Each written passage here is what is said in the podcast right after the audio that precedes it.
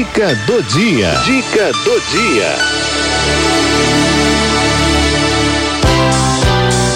Vivendo melhor com a psicóloga Mônica Chagas. Isso aí, vivendo melhor. Traz a minha amiga Mônica Chagas para fazer essa reflexão com a gente, como a gente faz todas as quartas-feiras. O tema de hoje, um tema importantíssimo, eu tenho certeza que vai chamar a sua atenção e gostaria muito mesmo que você que nos acompanha participasse conosco e fizesse aí o seu questionamento para ela, tá bom?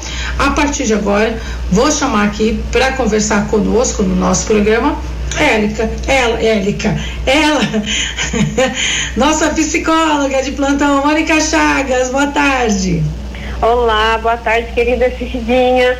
Boa tarde, toda a equipe da Rádio 9 de Julho, os ouvintes e internautas. Que bom que a gente pode estar aqui junto de novo, né? Para a gente poder Graças conversar sobre esse assunto que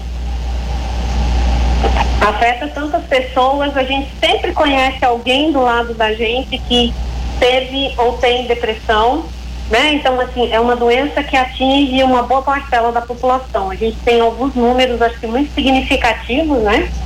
Que fala que uh, no Brasil, especialmente, a gente tem algo em torno de 6% da população sofrendo de depressão, né? E isso é um número bastante significativo, porque a gente precisa prestar atenção naquilo que é, deixa a gente é, dificulta o nosso convívio social, vamos dizer assim, né? Então, é, para começar, a depressão ela é um, um, tipo de, de transtorno mental, né? Que pode ter uma causa que a gente chama exógena, ou seja, que é de fora de mim, ou uma causa que é endógena, ou seja, de dentro de mim. Quando eu estou falando da de dentro de mim, eu estou dizendo que o meu corpo não consegue, de alguma maneira, produzir neurotransmissores que trazem bem-estar, ou você tem é, problemas na recaptação de serotonina, dopamina, que são neurotransmissores produzidos no nosso cérebro, né? Agora, é, isso é, vamos dizer assim, um defeito orgânico, vamos dizer assim, um defeito na fábrica, e isso precisa ser bem diagnosticado porque é, provavelmente uma pessoa com uma depressão endógena vai ter que tomar uma medicação para poder é, ajudar na recaptação desses neurotransmissores, enfim, é, controlar e estabilizar essa produção. Ela não é a mais frequente, mas ela pode acontecer. E quem vai conseguir identificar isso vai ser um psiquiatra, tá? Então a gente tem isso, por isso que eu comecei falando por ela. Mas uh, a outro, o outro tipo de depressão, vamos dizer assim, é essa que a gente chama exógena, ou seja, que é de fora de mim, ela é desencadeada por alguma coisa que eu estou vivendo, normalmente. É, a perda de um ente querido, a perda de um trabalho, o término de um relacionamento, uh, uma mudança de, de lugar, né? Às vezes tem pessoas que mudam de cidade, mudam de local de moradia, e isso pode desencadear é, um, um quadro depressivo, né? E aí, eu acho que é muito importante, né, que a gente que a gente fique atento a essas coisas, né? Porque é, nós vamos ter, vai colaborar para esses quadros de depressão, por exemplo, é, na endógena, por exemplo, o, o fator bioquímico, né? da, como é que o cérebro produz e, e utiliza essas substâncias é, que são importantes para. são esses hormônios que a gente chama, né, neurotransmissores, que vão trazer bem-estar para a gente. Mais conhecido deles, vamos supor, é a, a serotonina e a dopamina. Né? A questão genética é um, um ponto que pesa bastante. Né? Então, se na minha família há quadros depressivos instalados, já é um fator que eu preciso prestar atenção. Porque pode acontecer de eu ter dado aí alguma coisa nesse sentido, né? Então, esse índice ele é bem alto. A gente fala aí de, é, de, de, taxas muito altas de recorrer em famílias que têm quadros depressivos, coisa aí de, de, da ordem de 70%. Ah, uma outra coisa que colabora é o tipo de personalidade que a gente tem, né? Quando a gente não está fortalecido emocionalmente ou a nossa estrutura egóica não foi fortalecida adequadamente quando a gente era criança ou no decorrer da nossa vida, a gente pode então é, desenvolver os quadros depressivos, especialmente nas condições de estresse.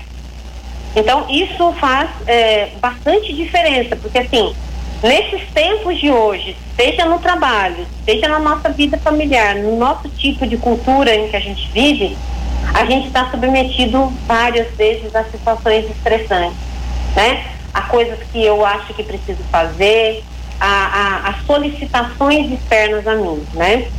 E uma outra coisa que a gente vai encontrar são fatores ambientais, né? Quando a gente tem uma exposição contínua às questões de violência, às negligências, né? Então, assim, pessoas que precisam de cuidado e que são negligenciadas, né?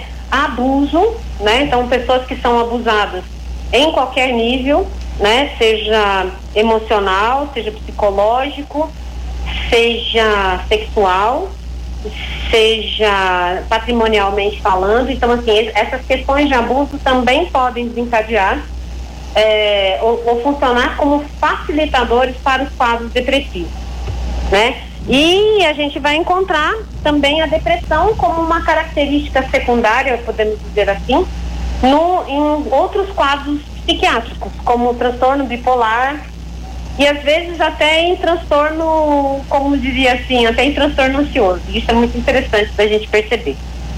Via de regra, a, a depressão ela é, é identificada, né, é, como uma doença de tristeza, né?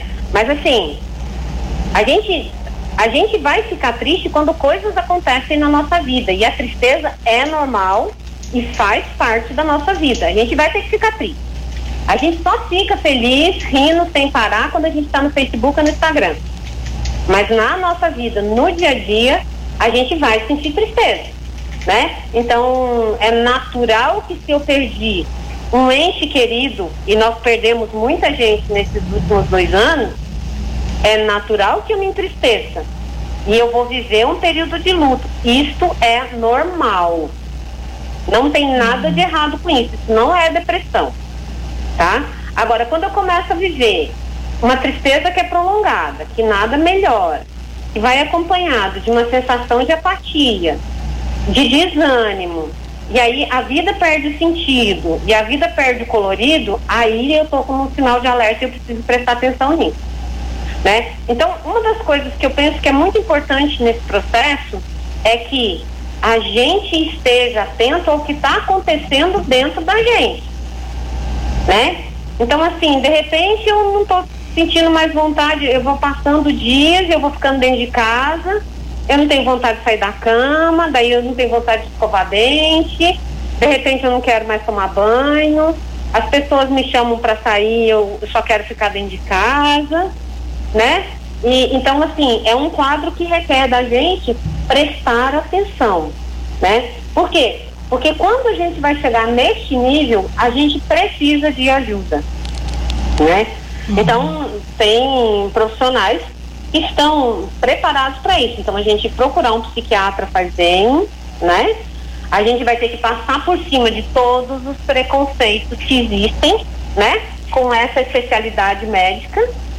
E a gente precisa pedir ajuda e dizer, olha, eu tô, eu tô apático, eu não tô conseguindo trabalhar, eu não consigo foco, eu não tenho força para sair da cama. Então, essas coisas significam um pedido de ajuda.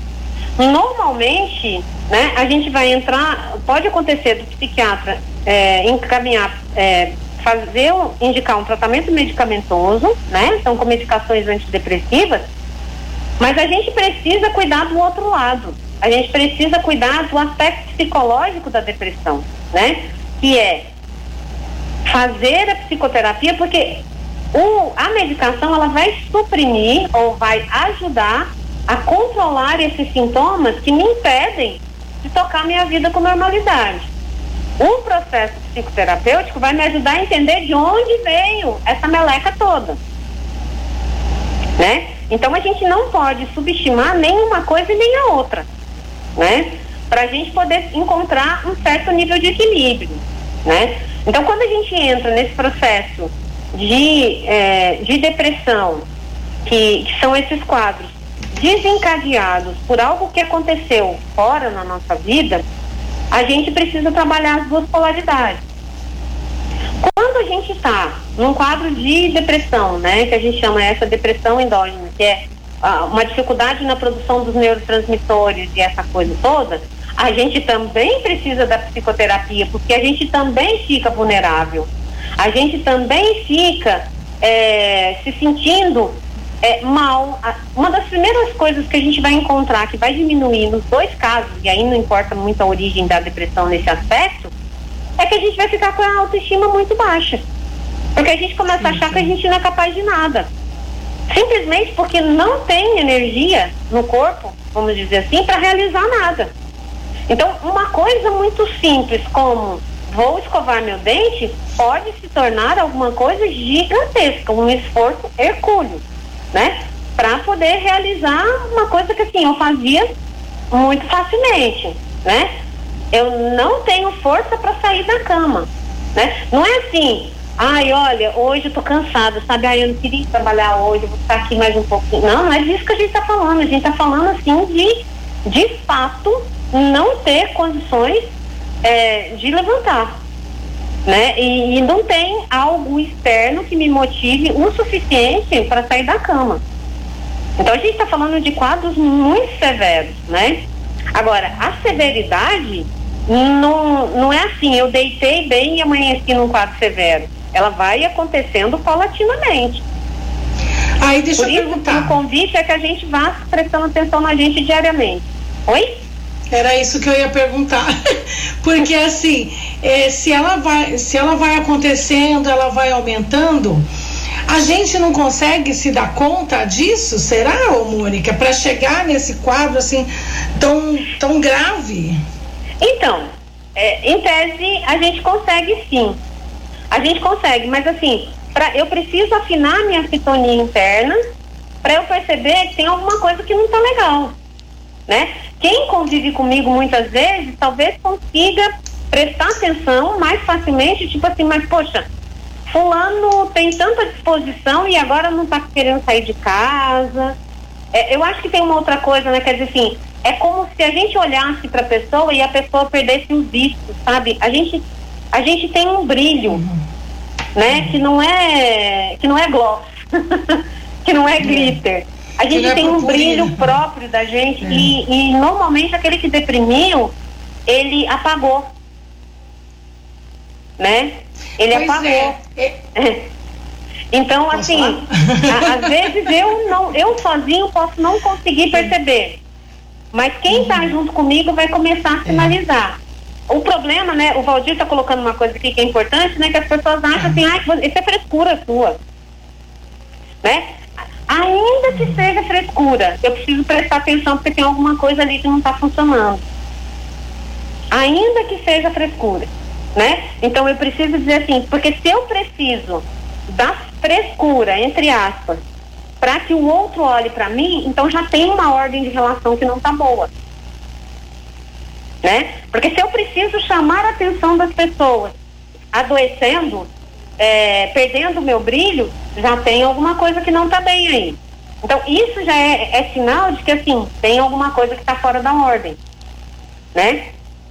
E é por isso que, ah, muitas vezes, né, Cidinha, todas as vezes que a gente conversa aqui, eu fico parecendo a chata e fica falando assim, olha, o importante é o autoconhecimento, o importante é o...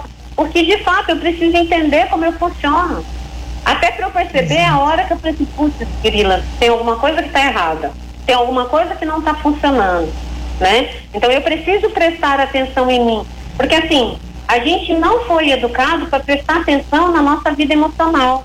A gente foi preparado para executar tarefas e fazer um monte de coisa, né? Então a gente acaba não olhando para de fato aquilo que nos abate, aquilo que nos entristece, né? E que vai é, somando com outras coisas e vai deixando a gente paralisado né? Porque a depressão ela tem essa função, ela deixa a gente paralisado, né? A gente fica assim, é, os, os, casos graves de, de, depressão, a gente vai falar que, que, a pessoa entra no quadro de catatonia, ela fica catatônica, parada, perplexa, assim, do tipo sem reação, né? E quando a gente chega nesse nível, aí é muito mais sério. Aí é muito mais difícil da gente, da gente fazer o resgate, né? Do que quando a gente está começando a perceber que eu só não estou querendo escovar o dente. Ou que eu não estou só querendo sair da cama. E aí, assim, o que está por trás disso? Quais são os desafios da minha vida que estão fazendo que eu me encolha dentro da minha, do meu casquinho, como a tartaruga que fica com medo e, e junta as patas e a cabeça dentro do casco, né? É, por que, que eu estou fazendo esse movimento regressivo para dentro de mim? O que é que está acontecendo na minha vida? Né? Eu preciso me fazer essas perguntas de vez em quando. Então, é, eu gostaria que você refletisse sobre isso, então, na próxima semana, porque esse é um assunto muito extenso, né? E, e acho que a gente poderia che chegar aí nesse ponto mesmo, né? A uhum. partir daí, né? Por que, né? Que, que eu tô me sentindo assim?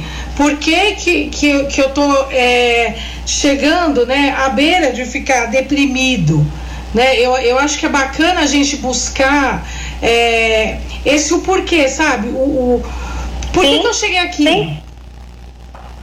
Né? Que é que fundamental, porque assim, é, o que, a, a sensação, a pessoa que está deprimida, por exemplo, nós vamos nos deparar com situações em que ela começa a se sentir um ET, porque ela fala assim, bom, todo mundo consegue, só eu não consigo, quer dizer, o que que está que que tá acontecendo aqui? O que que, o que, que tá é. aparecendo? Porque assim, eu tô fora da casa, eu tô fora da casinha, né? E, e a, gente, a gente quer ter um mínimo de energia para tocar a nossa vida, né? Então, uhum. isso mexe muito e afeta as nossas relações, porque também você conviver com uma pessoa deprimida é desgastante, é, é algo que, é, por exemplo, para a gente na clínica é, é muito complicado. Os quadros depressivos mais severos, eles são tão intensos que eles, dependendo da situação, eles drenam a nossa energia de terapeuta. Tem vezes que eu não, não posso marcar ninguém depois de quadros depressivos porque eu não simplesmente eu não tenho mais energia. Você vê que a coisa é muito séria. Imagina alguém que convive diariamente com essas pessoas nessa situação. Então, é de fato algo que a gente precisa prestar atenção, né? É, a gente vai a gente vai tendo uma força de trabalho perdida porque é, as pessoas não se reconhecem e não sabem como lidar com isso. Tá. Então vamos continuar falando sobre isso a semana que vem. Eu acho importantíssimo a gente seguir ainda nesse caminho, sabe? Eu acho que é interessante sim, a gente continuar, porque depois, semana que vem, eu vou falar um pouco hum. mais sobre o aspecto simbólico da depressão. E aí eu acho que a gente ajuda a clarear um pouco as coisas. Tá. Tá bom? Eu acho, eu acho excelente, eu acho excelente.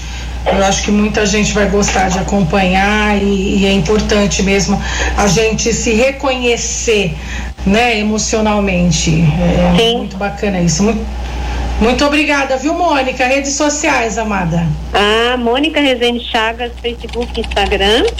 E no WhatsApp 11 95391 1151. Tá certo, Mônica. Olha, tá um beijo grande beijo pra grande você. Beijo grande pra você. Tchau, Tchau. Fica com Deus.